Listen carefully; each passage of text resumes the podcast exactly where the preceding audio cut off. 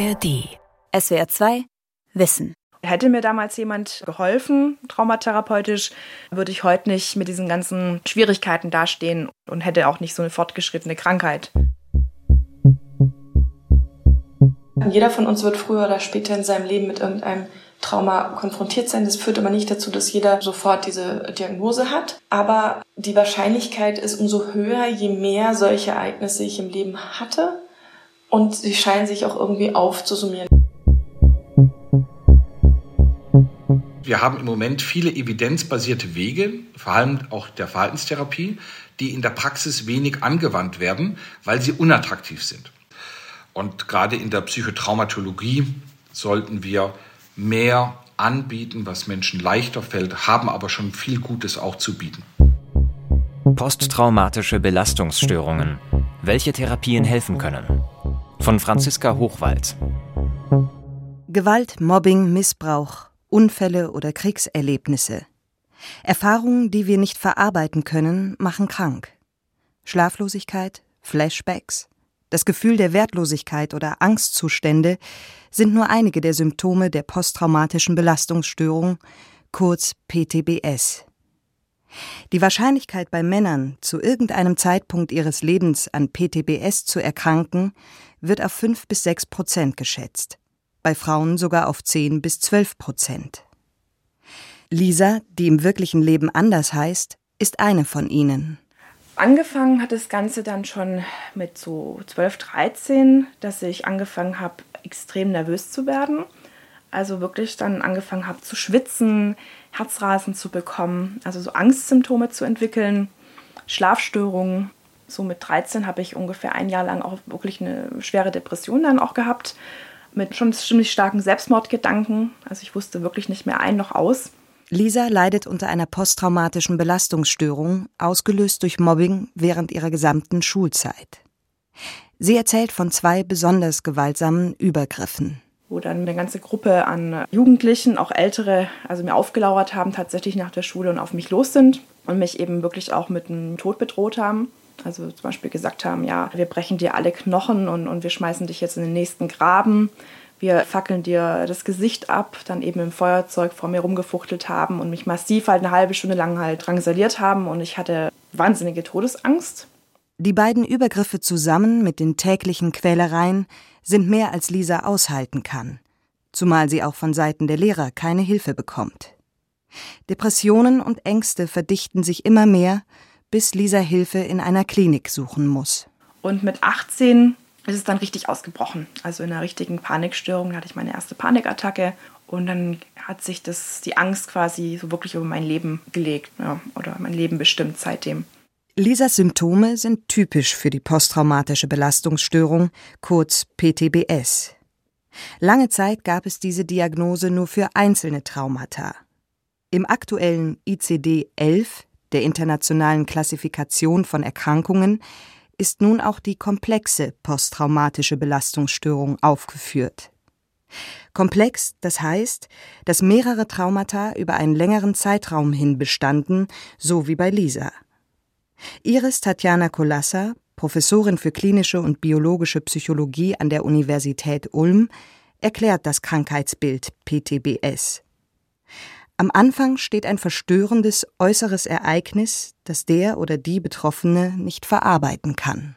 Wenn es dann in der Folge, einen Monat später, mehr als einen Monat lang zu folgenden Symptomen kommt, nämlich zum Beispiel Intrusionen, also das Wiedererleben von dem Geschehenen, oder eben, wenn ich Reize vermeide, die mit dem Trauma in Verbindung stehen, zum Beispiel Gedanken vermeide oder Gefühle vermeide oder Hinweisreize, Menschen mit posttraumatischer Belastungsstörung reagieren nicht nur auf bestimmte Situationen, sondern haben häufig generell Probleme mit ihrer Gefühlslage, ihren Überzeugungen und ihrer Selbstwahrnehmung, so Kolassa. Dass ich selbst schlecht bin, dass andere schlecht sind, dass ich sehr starke Schuldgefühle habe oder starke negative emotionale Zustände habe, wie Furcht, Entsetzen, Wut, Schuld oder Scham. Wenn ich Interesse verliere an anderen Aktivitäten oder Entfremdungsgefühle habe, und unfähig bin, positive Gefühle wahrzunehmen. Viele Betroffene haben auch mit Gereiztheit und Wutausbrüchen zu kämpfen oder mit übertriebener Schreckhaftigkeit, mit Ängsten und Schlafstörungen. So auch Lisa. Ich habe mir verschiedene Sachen ausgedacht, in Anführungszeichen, äh, wo ich jetzt Angst habe und wenn ich jetzt einschlafe, dann, dann passiert was Schlimmes und wenn ich aufwache, dann geht's mir ganz schlimm und habe ich ganz schlimme Schmerzen. Das also schränkt mich sehr ein. Das muss ich sagen, ich kann ja dann auch nicht in Urlaub gehen, ich kann nicht irgendwie sagen, jetzt spontan, ich übernachte mal bei Bekannten. Also ich bin da echt so im Alltag schon ziemlich eingeschränkt. Die Symptome einer PTBS wurden schon in 3000 Jahre alten Keilschriften beschrieben. Und auch im Ersten und Zweiten Weltkrieg machten sie viele Soldaten lebenslang krank. Mit dem Vietnamkrieg bekamen sie mit dem Post-Vietnam-Syndrom erstmals einen eigenen Namen. Doch erst 1980 wurde die posttraumatische Belastungsstörung als eigenständige Diagnose ins amerikanische Krankheitsregister und zwölf Jahre später auch ins ICD-System der WHO aufgenommen. Die Krankheit hinterlässt ihre Spuren nicht nur in der Psyche und im Alltag von Betroffenen. Iris Tatjana Kolassa erforscht an der Universität Ulm, wie sich die PTBS auf Zellebene auswirkt. Ein Bereich, der bislang noch wenig untersucht ist. Wenn jemand sehr viel Stress hat, dann hat er häufig erhöhten oxidativen Stress in den Zellen. Das heißt, es werden mehr freie Radikale in den Zellen produziert, wahrscheinlich weil einfach der Körper mehr Energie braucht, um den Stress zu bewältigen. Oxidativer Stress. Das heißt, dass die Biochemie des Körpers gestört ist und die Körperzellen durch ein Übermaß an oxidativen Vorgängen geschädigt werden. Bis zu einem gewissen Maß kann der Körper das selbst regulieren, indem er Antioxidantien bildet oder über die Nahrung aufnimmt. Doch bei Dauerstress gelingt das nicht mehr in ausreichendem Maße, so Kulassa. Und da scheint es so, dass man einen höheren Verbrauch dieser Antioxidantien hat unter Stress und dass wir auch mehr Entzündungsprozesse finden. Und diese Entzündungsprozesse, die wir da untersuchen, sind allerdings ganz klein, also nicht so stark, wie wenn Sie jetzt einen Infekt haben, aber sozusagen leicht erhöht und diese leichte Erhöhung auf Dauer ist nicht so gesund sozusagen. Vor allem die Mitochondrien, die Kraftwerke der Zellen, werden dabei überlastet. Das führt zu chronischen Erschöpfungszuständen und beeinträchtigt den generellen Gesundheitszustand.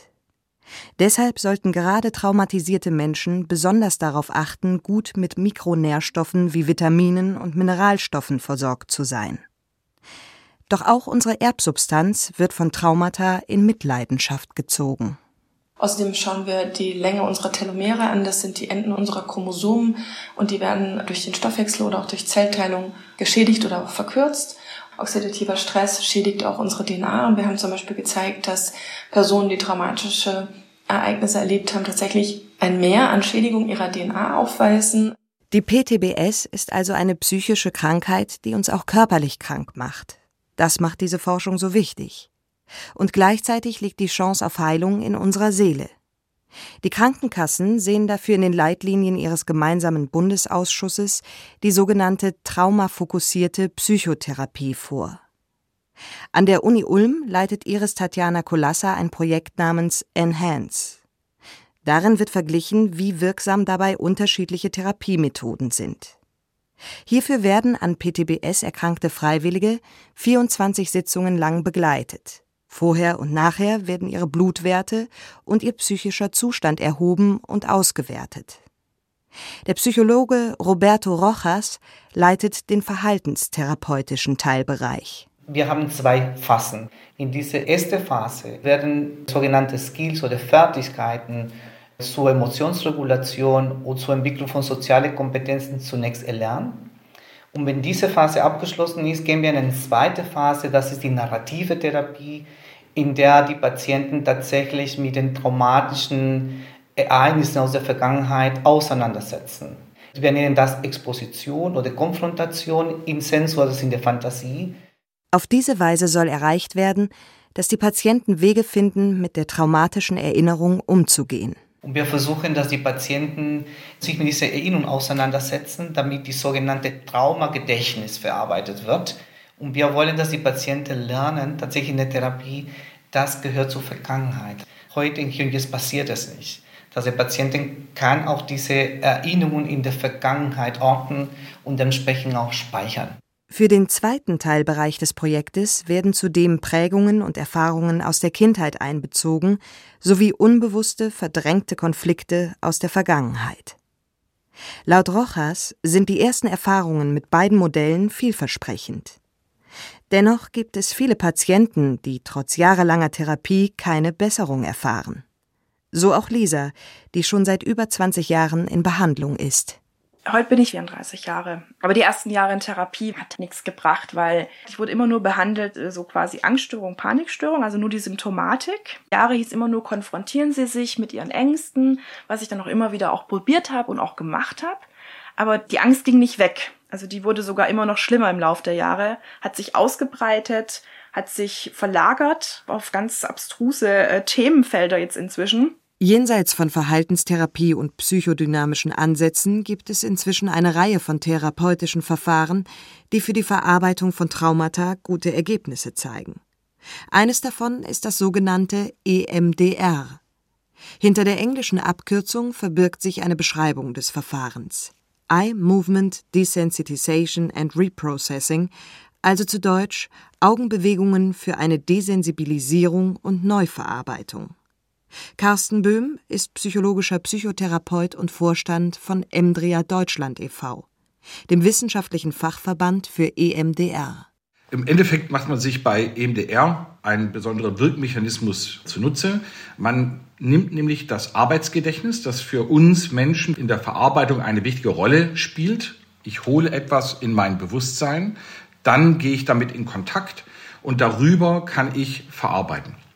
Während die Patientin an Aspekte ihres Traumas denkt, wird sie dazu angehalten, ihre Augen regelmäßig hin und her zu bewegen. Beim Trauma ist es so, dass wir mit dem Traumainhalt in Kontakt gehen, aber jetzt eben nicht wie in der klassischen Traumatherapie alleine damit in Kontakt gehen, sondern wir machen dazu noch bilaterale Stimulation. Das heißt, ich bin noch mit etwas anderem beschäftigt. Und diese geteilte Aufmerksamkeit, Trauma und etwas anderes, das sich aber nicht widerspricht. Das erleichtert uns Menschen die Verarbeitung. EMDR ist inzwischen ein anerkannter Bestandteil der Leitlinien für Traumatherapie. Die Wirksamkeit der Methode ist wissenschaftlich anhand von zahlreichen Einzelstudien gut belegt. Das bestätigt auch eine groß angelegte Metastudie der Abteilung Fachberatung Medizin im gemeinsamen Bundesausschuss aus dem Jahr 2015.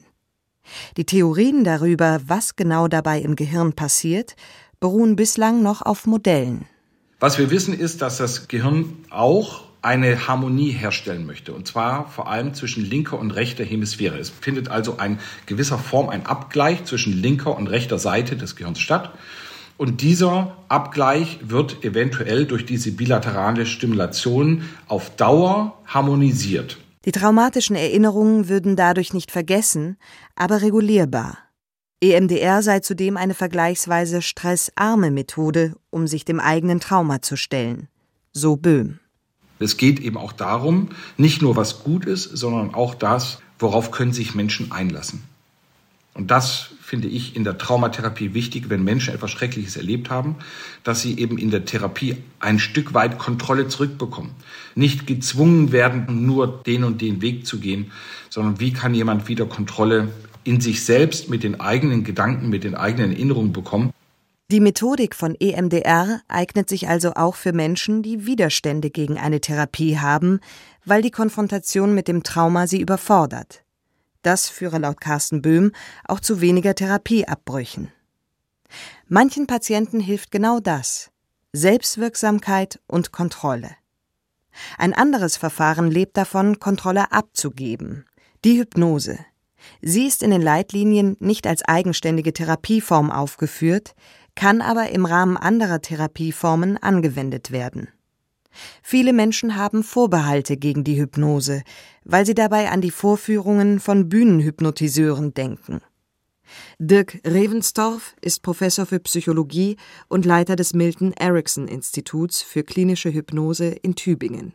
Der schwierige Ruf der Hypnose kommt wahrscheinlich daher, dass es erstens ein traditionell archaisch altes Verfahren ist, von dem sich viele Kulturen in Rituale entwickelt haben und dieses Heilverfahren wird eben damit assoziiert, dass ursprünglich sehr viel Macht vom Hypnotiseur, meistens auch Mann, ausgeht. Die zweite Schattenseite ist, dass der Patient eher in eine hilflose, rezeptive Rolle geht, anstatt in einer aktiven Form mental dabei zu sein und mitzuarbeiten. Tatsächlich erleben wir einen gewissen Kontrollverlust, wenn wir uns auf Hypnose einlassen. Deshalb ist hier ein hohes Maß an Vertrauen in die therapeutische Beziehung notwendig. Doch genau dieser Kontrollverlust öffnet uns Wege der Verarbeitung, die uns im Alltagsbewusstsein verschlossen bleiben. So Revenstorf. Da hypnotische Trance einen Zustand der inneren Offenheit und Unverbundenheit darstellt, ist die Möglichkeit gegeben, dass man Erinnerungen verändert. Das klingt ganz absurd, aber dazu ist es wichtig, dass wir auch die Gedächtnisforschung angucken. Die Gedächtnisforschung sagt uns Folgendes. Jedes Mal, wenn wir eine Erinnerung wieder wachrufen und sie uns selber oder jemand anders erzählen, verändert sie sich. Erinnerungen sind keine fixen Bilder oder Filme.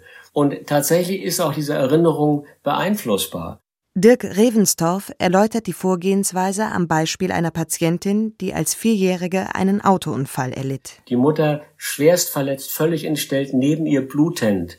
Dann fährt also der Vater und die Mutter mit dem Sanker weg und das kleine Kind steht auf der Straße in der Nacht bei dem zertrümmerten Auto, nur fremde Leute drumherum.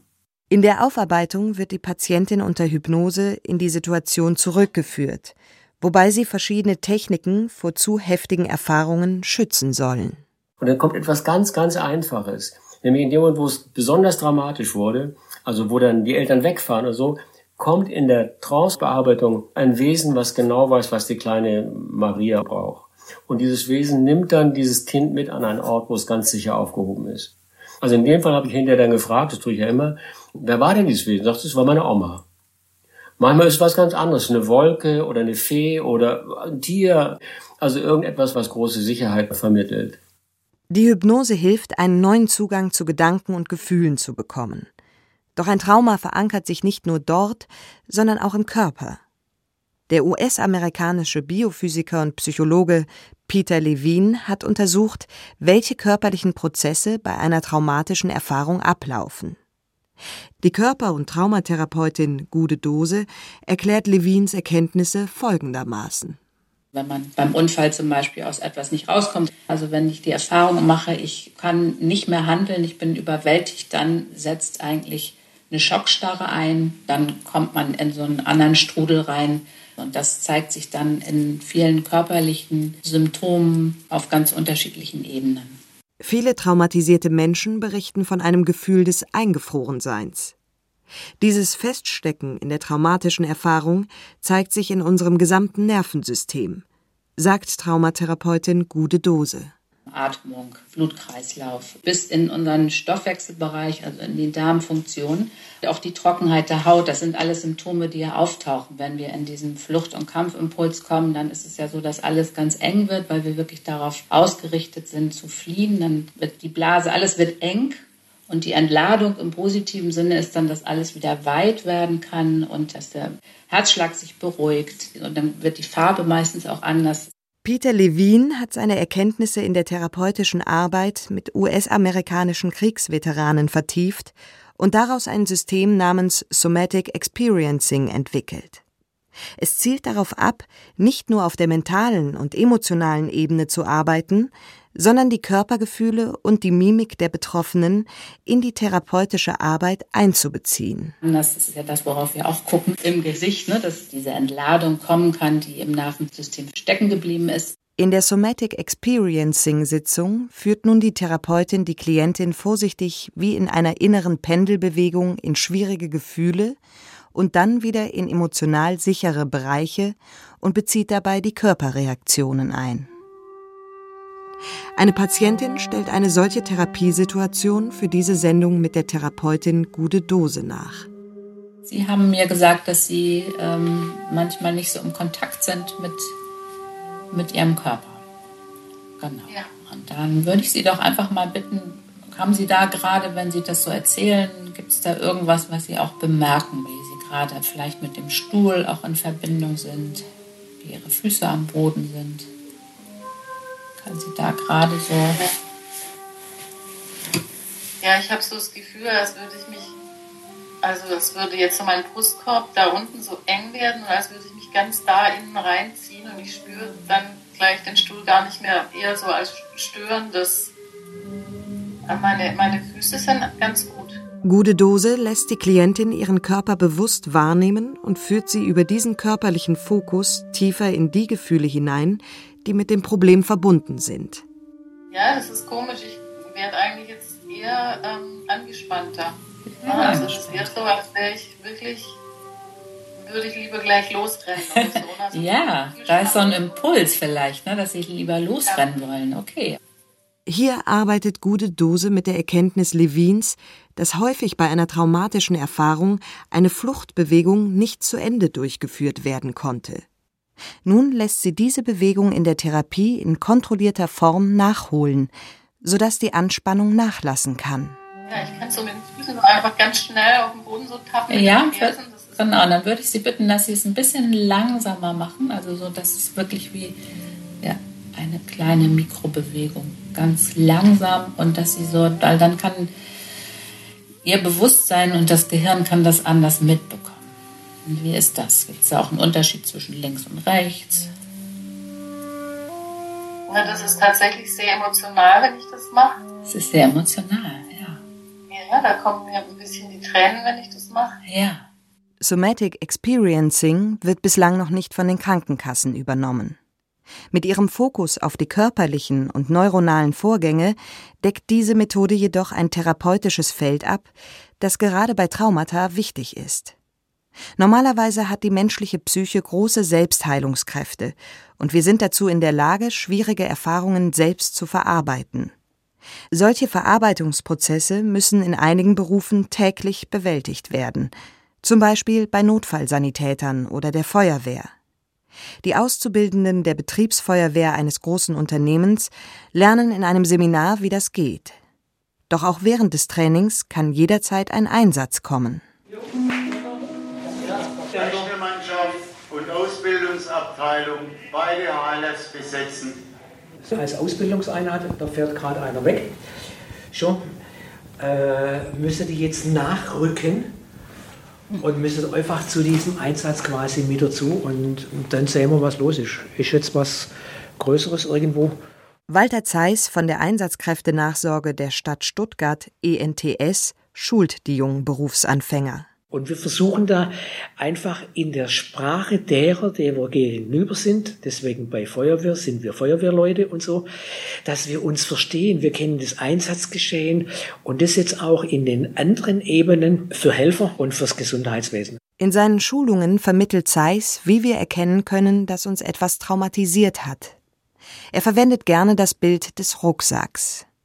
Also jeder von uns hat einen unsichtbaren Rucksack auf, wo die privaten Dinge, die wir immer mit uns rumschleppen, vor allem die privaten Probleme, ja, ob das jetzt in der Ehe oder ob das jetzt mit Finanzen oder mit dem blauen Brief von der Schule wegen den Kindern oder Streit in der Familie, was auch immer das ist, beeinträchtigt uns, nehmen uns mit. Und je nachdem, wie schwer dieser Rucksack wiegt, haben alle am Einsatz Beteiligten ein unterschiedliches Stresslevel oder eine Stresstreppe, wie Zeiss sagt. Und jetzt kommt dieser eine Einsatz, der mein Weltbild zerstört, der meine Normalität zerstört. Und darüber reden wir und darüber erzählen die auch von ihren Einsätzen. Ist also ganz, ganz praktisch, was wir hier machen. Wer bin ich eigentlich selber? Und zwar auf der körperlichen Ebene, auf der Verstandesebene, auf der emotionalen Ebene und auf der Verhaltensebene. Wie reagiere ich? Gerade in oft heroisierten, vornehmlich männlichen Berufen wie beim Militär oder anderen Einsatzkräften haben viele ein Problem, Schwächen zuzugeben. Zeiss macht in seinen Schulungen klar, dass es keine Schande ist, sich ein Trauma einzugestehen und dass es richtig und gut ist, zu reagieren, wenn Symptome erkannt werden selbst mitten in einem Einsatz. Dann nimmt der Einsatzleiter den Kollegen raus und ersetzt ihn mit jemand anders, weil wir eine zweite Staffel haben im Nachrückeraum bei Bedarf. Und da können die selber auch schon sagen, ich merke was, ich muss raus für eine Stunde. Und da fällt ihm kein Zacken aus der Krone. Bei besonders belastenden Einsätzen bieten Zeiss und seine Kollegen auch Gruppengespräche mit der gesamten Mannschaft an. Die Tätigkeitsfelder der Einsatzkräftenachsorge erweitern sich immer mehr. Zum Teil fragen Chemieunternehmen nach Schulungen und vor allem im Gesundheitsbereich gibt es großen Bedarf. Auch freiwillige Helfer brauchen Betreuung, so Zeiss weil wir vor allem im Ahrtal in der Flutsituation gemerkt haben, wo so viele freiwillige, unorganisierte, hochmotivierte Helfer kamen, die haben zum großen Teil anschließend Probleme, weil sie es mit Toten begleichen, mit Situationen zu tun haben, die über ihr eigentliches normales Weltbild hinausgehen, so eine Großschadenslage, und damit nicht mehr zurechtkamen. Bei der Bundeswehr ist ein sogenanntes Debriefing mittlerweile Standard. Doch für die Einsatzkräfte der sogenannten Blaulichtfamilie sind für die Traumaprävention bislang noch kaum Mittel vorgesehen. Also die gesamten Nachsorgedienste auf seelischer, auf psychologischer Ebene laufen überall ehrenamtlich. Also das, was eigentlich die Verpflichtung des Dienstgebers ist, wofür er verpflichtet ist, für seine Mitarbeitenden was zu tun, das machen wir auf freiwilliger Ebene und hoffen, dass das auch dann irgendwann in Stellen und in Bezahlung übergeht. Wenn ein Trauma nicht zeitnah gelöst wird und sich zu einer Störung verfestigt, überschattet es das ganze Leben, so wie bei Lisa, die trotz Therapie schon über 20 Jahre erkrankt ist. Inzwischen hat sie eine Traumatherapeutin gefunden, die neben Verhaltenstherapie auch Hypnose und EMDR anwendet und ihr Hoffnung gibt. Doch auch dort macht sie nur sehr langsam Fortschritte. Seit zwei Jahren bin ich jetzt wirklich auch in der Traumatherapie, wo ich mich aufgehoben fühle, wo auch die Therapeutin auch wirklich richtig Ahnung hat und so langsam jetzt wirklich auch darum geht, wie komme ich an diesen Teil in mir, wo diese traumatischen Ängste auch eingefroren sind, wie kann ich da Zugang bekommen und dann auch vielleicht die Chance bekommen, dann tatsächlich doch mal irgendwann eine Besserung auch zu erleben von diesen massiven Ängsten und Zwangsgedanken und so. Eine posttraumatische Belastungsstörung verankert sich nicht nur in der Psyche, in den Gedanken und Gefühlen. Sie führt zu Stress, der unser Nervensystem dauerhaft überlastet und uns lähmt, der das Leben einfrieren lässt, der unseren Körper und Organismus schädigt und das bis in unsere genetische Substanz. Deshalb reicht eine herkömmliche Psychotherapie nicht immer aus. Auch wenn nicht alle Verfahren von der Krankenkasse übernommen werden, es gibt viele Therapieformen, die auch bei langjährigen Traumata helfen können. SWR 2 Wissen Posttraumatische Belastungsstörungen, welche Therapien helfen können. Autorin Franziska Hochwald. Sprecherin Lena Drieschner. Redaktion Marisa Gierlinger. Regie Andrea Leclerc. Wie wir ticken. Wie wir ticken. Wie wir ticken. Euer Psychologie-Podcast. Große Gefühle und kleine Abenteuer, Liebe und die Kunst, sich zu streiten. Wie kann Versöhnung gelingen? Was macht Frauenfreundschaften aus? Was hilft gegen das ewige Aufschieben? Solche Fragen beantwortet der Psychologie-Podcast der beiden Podcast-Champions Radio Wissen und SWR2 Wissen. Lebensnah und wissenschaftlich fundiert nimmt euch unser Podcast Wie wir ticken mit in die Welt der Psychologie. Wir fragen, wie Gefühle, Gedanken und Verhaltensweisen entstehen und warum. Wir reden über Sehnsüchte und Süchte, wir klären auf über psychische Erkrankungen, gehen zurück in die Kindheit und wir sagen, wie ihr euch und andere besser verstehen könnt. Wie wir ticken, euer Psychologie-Podcast von Radiowissen und SWR2 Wissen. Alle Folgen findet ihr in der ARD Audiothek. SWR2 Wissen. Alle Folgen in der ARD Audiothek. Manuskripte und weitere Informationen unter swr2wissen.de.